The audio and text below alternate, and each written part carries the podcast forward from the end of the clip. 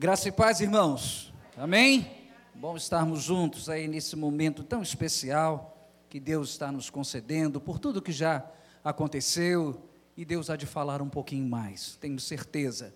Até aqui podemos dizer: o Senhor tem nos ajudado. Queridos, abra sua Bíblia, Palavra de Deus, Sagradas Escrituras, lá em Abacuque, livro do profeta Abacuque, capítulo 3.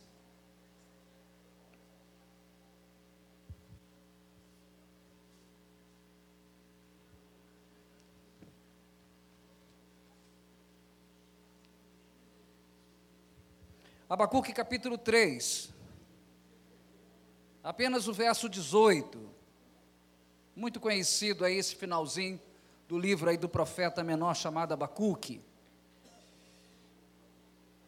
Amém? Amém.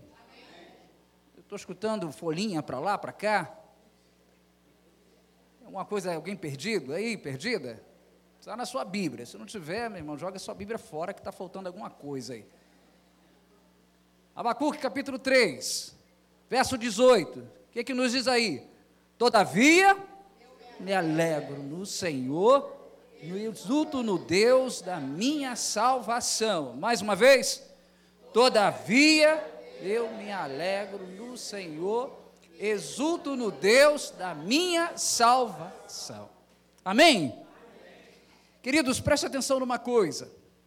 Como nós vimos aqui a história de tudo desencadeando, daquilo que Deus permitiu acontecer, e a gente tem que entender uma coisa logo de princípio: a minha vida e a tua vida é pela permissão de Deus.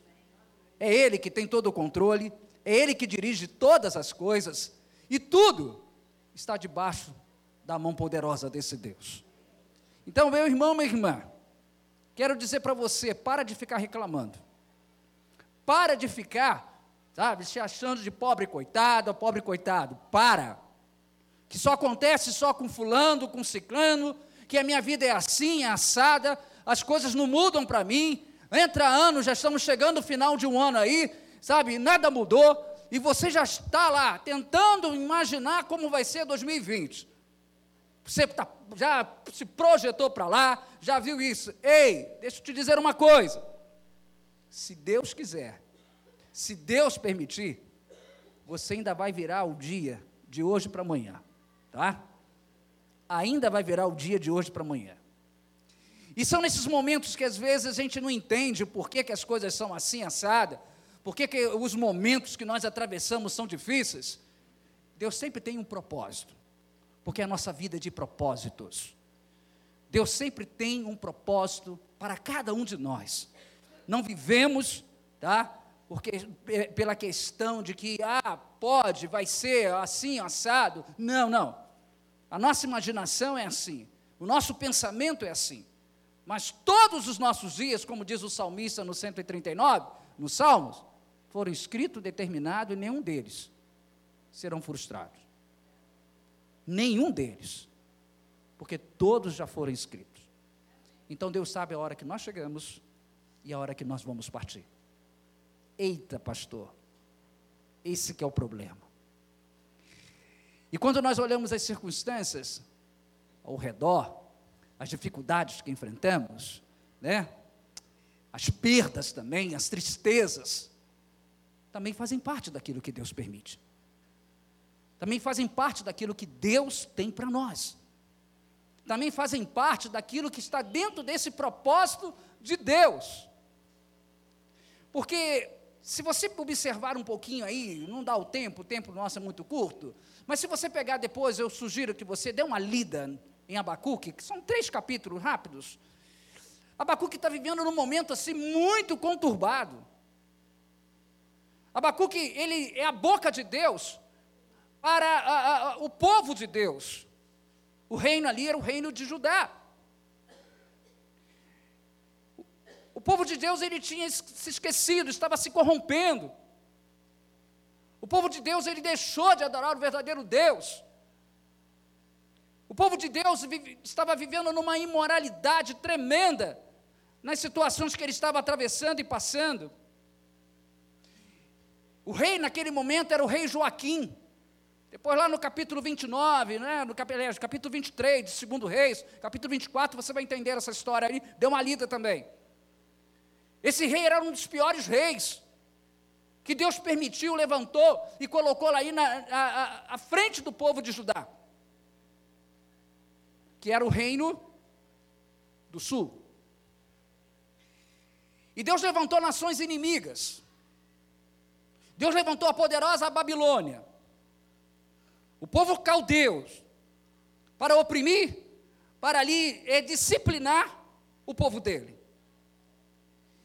E diante daquelas circunstâncias adversas que o povo estava passando, Deus levantou a boca dele, através do homem dele, chamado Abacuque, esse profeta, para que o povo entendesse qual era o momento, o porquê que estava atravessando aquela situação, aqueles momentos difíceis, para que levantasse esse homem e ali falasse: olha, fala para essa nação, fala para o meu povo, que eu levantei os caldeus, eu levantei essa poderosa nação Babilônia, para que o povo volte para ele, para mim. Queridos, muitas vezes nós não vamos entender o porquê que a situação está assim, que o momento está assado, que o problema está assim, que, a, a, a, sabe, está tudo dando errado, mas Deus está no controle. Ele nunca deixou. E por isso que eu quero deixar duas lições rápidas a partir desse texto que nós lemos. Todavia, porém, eu me alegro no, no meu Deus, o Senhor da minha salvação. Repete comigo. Eu não vivo somente pelas circunstâncias, mas vivo totalmente pela fé. Eu não vivo somente pelas circunstâncias que eu vejo, que eu passe, que eu enfrente, mas eu vivo totalmente na dependência do meu Deus na minha vida. Ei, meu querido, minha querida, a vida cristã, eu sempre tenho falado isso, minhas ovelhas, algumas estão aqui, e aquelas que já foram também, né? Aqui em Centenário. A vida cristã não é nenhum mar, sabe? Um transatlântico, maravilhas, tudo de bom, tudo dando tudo certo. Vida cristã não é isso. Vida, vida cristã também é isso e muito mais. Só que nós passamos também por momentos adversos da vida, em situações que nós não entendemos e começamos a querer saber do porquê. E aí, a gente tenta falar como o salmista, no 42, o teu Deus, onde está? Onde está Deus? O Senhor não me ouve? o Senhor se afastou. Abacuque estava pa passando alguns momentos assim, junto com aquele povo. Que de Deus que esqueceu de nós. E ele faz uma oração, a partir do capítulo 1, adentrando o capítulo 2, quando ele diz lá no verso 4: O justo viverá pela fé. Por isso que eu não olho simplesmente, não vivo simplesmente pelas circunstâncias ao redor, adversas, contrárias, momentos de tristeza difíceis que a gente atravessa, passe. Por isso que eu não vivo por aquilo, por aquilo que somente vejo diante de mim, mas eu vivo totalmente uma fé incondicional em um Deus. Eu não estou vendo, eu não sei como eu vou sair disso, eu não sei como eu vou enfrentar essa situação, eu não sei como vai ser. Mas, Senhor, a minha vida está totalmente depositada em Ti, e é em Ti que eu espero. Olha o que, que, esse, que esse profeta está falando. Todavia eu me alegro no Senhor e exulto no Deus da minha salvação. É difícil, né, pastor, no momento de angústia, né, coração apertado, Joyce falou, Eduardo aqui, aqueles que foram, viram, olhar para aquele quadro, aquele ente querido nosso, e ver aquela situação. E você olhar assim, todavia eu, com todo carinho, concessão de perda, todavia eu, me alegro no Deus da minha salvação. Essa alegria não é uma alegria simplesmente emocional, mas essa alegria é a alegria que os que alegram o coração de Deus, que em meio a todas essas perdas, essas tristezas, esses momentos que a gente atravesse, as adversidades, o Senhor nos vê esforço, o Senhor nos vê, nos dê a condição de suportar, alegrando o coração de Deus. E Abacuque estava vendo o um momento assim. Portanto, queridos, preste atenção numa coisa. Aquele momento era um momento de em que os lábios do profeta estavam tremendo, porque ele não conseguia, ele não conseguia ouvir. O seu coração estava perturbado, porque ele não conseguia entender. Mas uma coisa ele pôde entender e ouvir Deus. Volte um pouquinho no verso 17 aí, olha só que coisa tremenda. No verso 17. Aliás, 17 não, 16. Você pode ler o 16 bem alto? Do 3? O que que diz? Ouviu? E o meu íntimo o quê? A sua voz? Entrou o quê?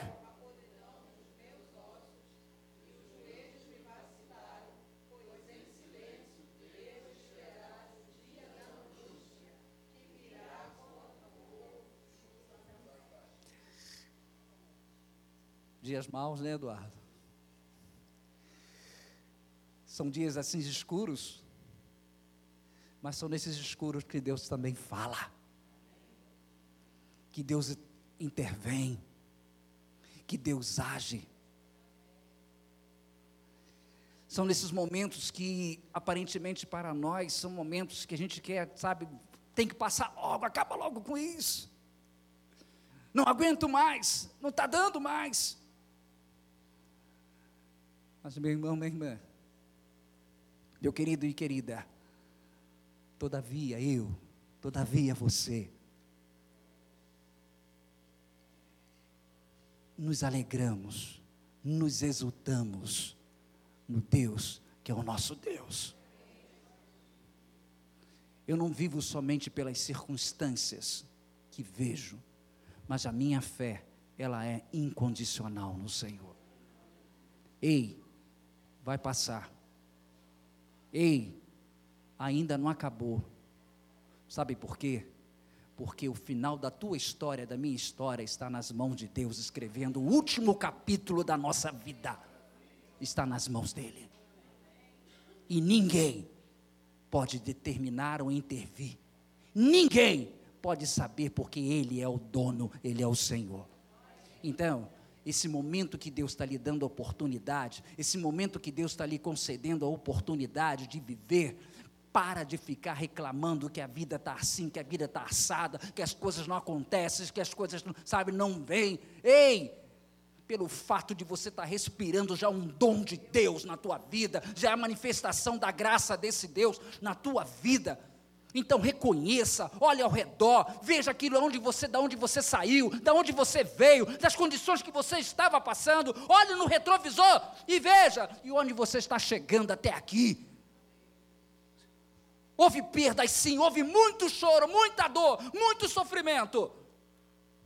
Mas se alegre, exultem, o teu Deus, que tem lhe dado as condições, tem lhe dado sustentação, tem lhe dado muito mais daquilo que pedimos e imaginamos, porque Ele pode, Ele é o Senhor. E foi exatamente isso que aconteceu na vida desse profeta, junto com aquele povo. Ele não olhava simplesmente, ele levou o povo a não olhar simplesmente as circunstâncias ao redor, mas para viver pela uma fé incondicional num Deus. Sabe por quê? Porque eu não vivo simplesmente por aquilo que vejo, mas vivo simplesmente por aquilo que Deus é. E ponto final. Não tem nada que possa intervir naquilo que Deus faz, naquilo que Deus é. Verso 17, diz o quê? Ainda que a figueira nem haja fruto, o produto da oliveira e os campos não, as ovelhas sejam o quê? Rebatada do aprisco e nos currais não há gado. Ei, nós estamos falando de um homem que vivia, sabe, do campo, que conhecia muito bem o campo.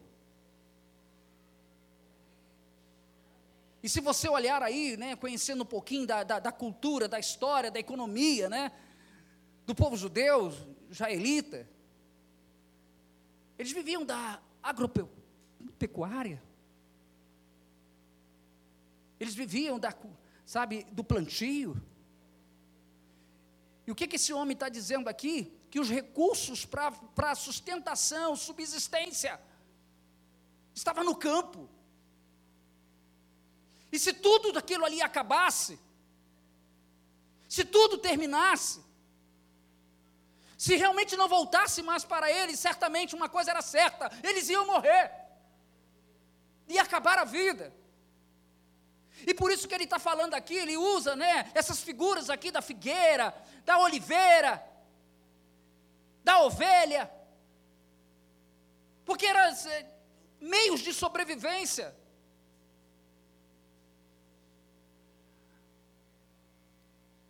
tudo poderia acabar, mas a sua fé, ela não estava acabada. Tudo poderia, sabe, ir embora, mas a minha vida continua alicerçada no Deus.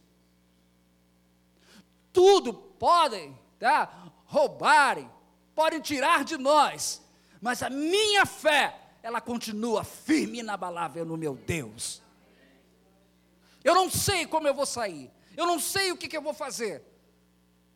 Mas uma coisa eu sei: eu me alegro e exulto o Deus da minha vida. Então, meu irmão, minha irmã, queridos, não vive, não viva somente por aquilo que você vê, mas também pela fé por aquilo que você não vê. E último, a última lição que eu quero deixar aqui, nesse momento de gratidão, nesse momento de culto a Deus, pelas bênçãos que Deus tem derramado na vida da Marisa, na sua família, na sua vida também, meu querido, minha querida. Aprenda uma coisa: que não somente viver por aquilo que você vê, mas por uma fé incondicional mas também que a, a minha suficiência e a tua suficiência está nas mãos de um Deus Todo-Poderoso. A minha suficiência está nas mãos do Senhor. Eu me alegro e exulto no Deus da minha salvação. Esta é a verdade, é a perspectiva do homem de Deus e da mulher de Deus. Que não olha simplesmente as circunstâncias ao redor, mas passa por cima das adversidades e mantém a sua fé inabalável diante dos desafios da vida. Essa é a história que nós, que Deus permite, sabe, vivenciar cada um dentro da sua história, cada um fazendo a sua história. E nessa caminhada da vida, podermos contemplar aí as maravilhas de um Deus, não que simplesmente fez no passado, mas que continua fazendo. Ele não parou. Eu estou quebrado, estou indo à falência, estou talvez em estado terminal, eu não sei como sair, mas todavia eu? Me alegro. No Senhor e exulto no Deus da minha salvação. E mesmo que Ele tire, e mesmo que Ele tire Todavia eu me alegro em Deus e exulto da minha salvação. Ei, é para Ele, por Ele e por meio dele são todas as coisas. Salmo 42, o salmista lá no, no coro, Salmo 42 e 43, tá? Para facilitar para nós, foi dividido, separado esses dois salmos, mas na literatura hebraica mesmo, lá no original, ele é um salmo só.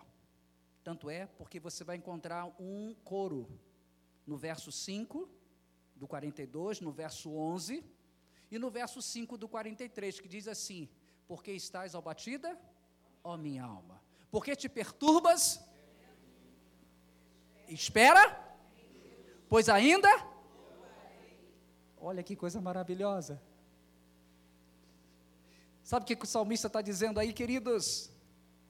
Que a tristeza faz parte da nossa vida, que as perdas fazem parte da nossa caminhada, que o sucesso e o insucesso faz parte da nossa trajetória, tá? Que o choro também está presente. Mas o salmista aqui no 42 e no 43, ele dá uma olhada lá para o passado, entenda o presente, mas a sua visão está lá na frente, porque ele diz, lá no finalzinho, pois ainda louvarei o Senhor. E sabe o que, que Abacuque está dizendo aqui? A mesma coisa, todavia, porém, eu me alegro no Senhor, exulto no Deus da minha salvação. Ainda que eu perca tudo, ainda que eu não veja mais a subsistência da minha vida, eu não tenha condição de, sabe, de superar, de suportar, de aguentar, todavia eu exulto no Deus e me alegro nesse Deus que é a minha salvação. Meu querido, minha querida, para encerrar, nós não vivemos, tá? Somente como eu falei, por aquilo que vemos, mas a nossa fé, ela vai muito mais além daquilo que vemos, daquilo que temos, daquilo que passamos. Sua vida, a minha vida, estão nas mãos de um Deus. E esse Deus se chama o Senhor da tua vida. Tá? Às vezes, a gente está vivendo aquele momento né, de enlevo, de alegria, tudo dando certo, tudo caminhando às mil maravilhas. É prosperidade no trabalho, é prosperidade nas, nas finanças, é prosperidade na família, é prosperidade nas, nos bens materiais, é prosperidade na vida espiritual. Mas de uma hora para outra as coisas parecem, sabe, que vira de cabeça para baixo. Da noite para o dia, as coisas acontecem. E é perda dali, perda de cá, as coisas começam a se enrolar, as coisas começam a ficar difíceis. Ei, honestamente, o que fazer nesta hora? Honestamente, como sair dessa situação? Aí, queridos,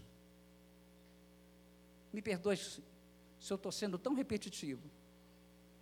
Todavia eu me alegro no Senhor e exulto no Deus da minha salvação.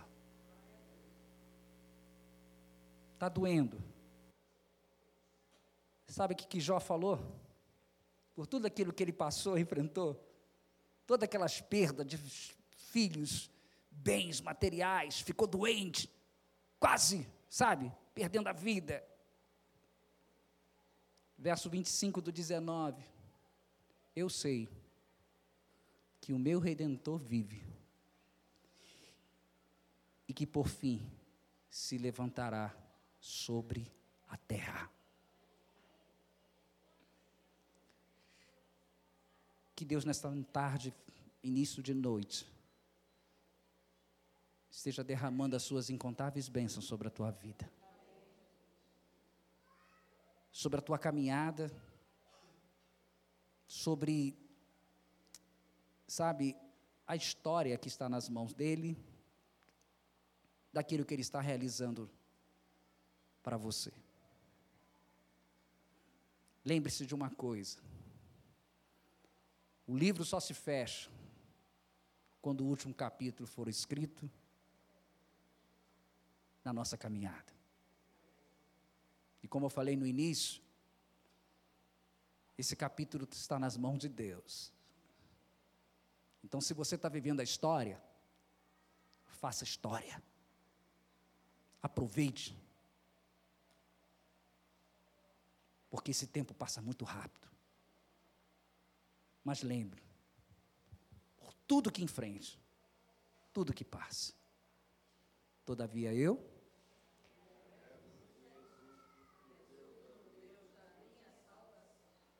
Vamos bem forte? Todavia, eu me alegro no Senhor e exulto no Deus da minha salvação. Amém? Que Deus te abençoe.